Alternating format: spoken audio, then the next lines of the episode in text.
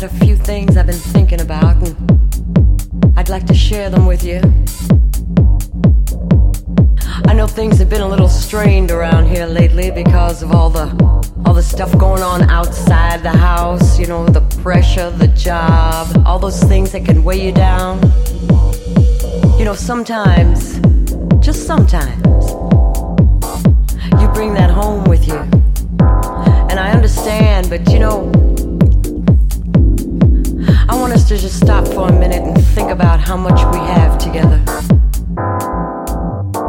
I'm not talking about the material things, you know, I'm, I'm talking about the years that we've given to each other. The laughter,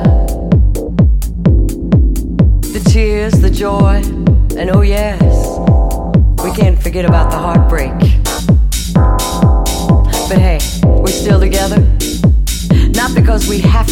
Because we want to be. I know we can make it, baby. We can make it. That's. Right.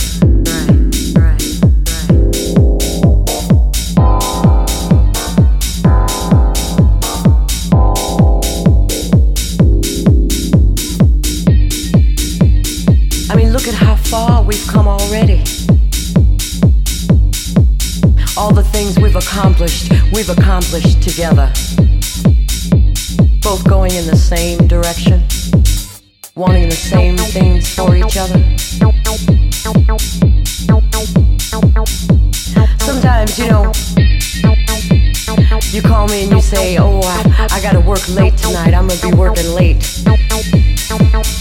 And I, I sit back and, and I start to wonder about who you're working with and uh, what you're working on.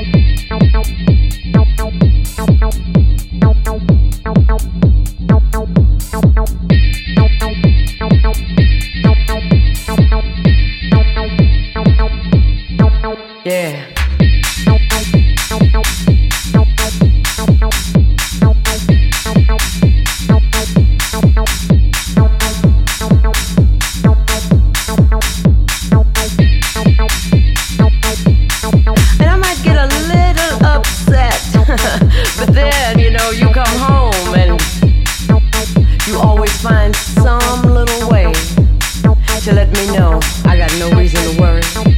Oh, yeah know you love me. I know you're out there working for me and these kids so you can buy things that we like. But you know something? Those things are nice, baby, but if you really want to know what I need,